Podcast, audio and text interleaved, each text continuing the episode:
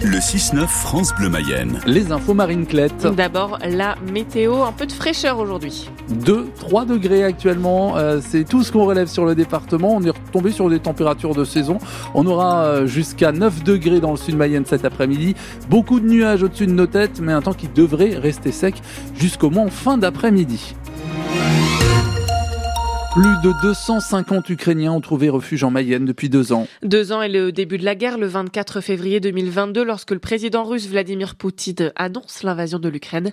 En Mayenne aujourd'hui, il y a 256 réfugiés ukrainiens d'après la préfecture.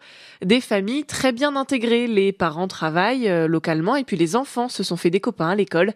Rencontre ce matin avec une mère et ses deux enfants. Ils sont originaires de Boutcha en Ukraine. Ils sont partis trois mois après le début du conflit. Aujourd'hui, ils sont installés à Changer, c'est au nord de Laval, Martin Cotta.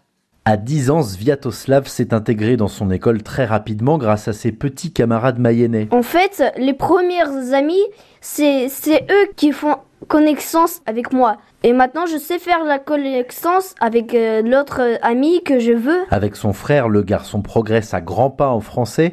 Vladislav est un élève de 8 ans en CE2. Toute la classe, c'est mes copains.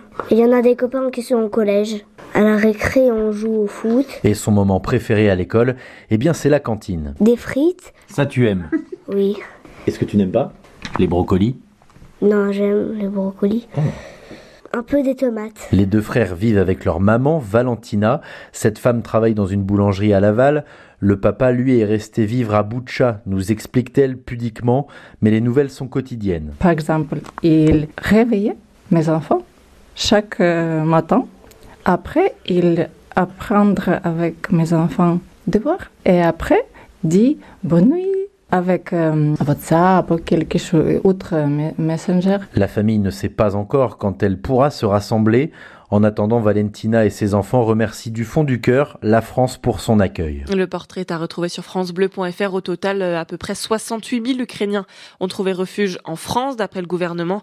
On en parle tout à l'heure avec notre invité à 7h45, Pierre Paterne. C'est le maire de Bouessé. C'est l'un des rares élus à être allé en Ukraine récemment. Il a noué un jumelage avec une commune ukrainienne.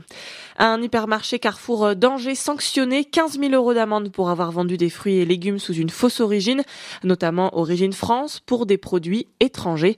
Il y a quelques jours, neuf avertissements ont été donnés à des grandes surfaces mayonnaises pour les mêmes pratiques. Plus de peur que de mal hier sur la départementale 962. Deux camions se sont percutés en face à face. L'un des deux chauffeurs âgés de 43 ans a été légèrement blessé. Le salon de l'agriculture ouvre ses portes demain à Paris. La crise agricole, elle, est loin d'être terminée. Alors Emmanuel Macron, le président, tente le tout pour le tout. Un débat géant avec tous les acteurs initiative plus ou moins acceptée par les exploitants, les industriels ou encore les ONG conviés. Faux départ déjà hier soir avec la rectification du gouvernement, le mouvement écologiste Soulèvement de la Terre, initialement invité et finalement persona non grata. La ministre du Travail, de la Santé et des Solidarités a fermé la porte à une régulation de l'installation des médecins. Catherine Vautrin était l'invitée de France Bleu Mayenne hier matin. D'autres départements et le troisième désert médical, mais pas question pour autant de forcer les médecins à venir s'installer ici.